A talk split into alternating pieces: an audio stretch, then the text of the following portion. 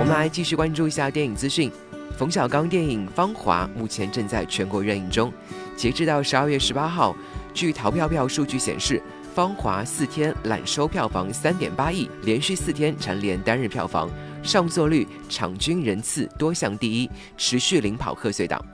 今天，片方也发布了由韩红演唱的片尾曲《绒花》MV。自影片上映之后，好评如潮，不少观众表示已经二刷，并给予高度评价。这是今年最好的一部国产片，第二次看又哭了，每一次看都会被不同的细节所打动。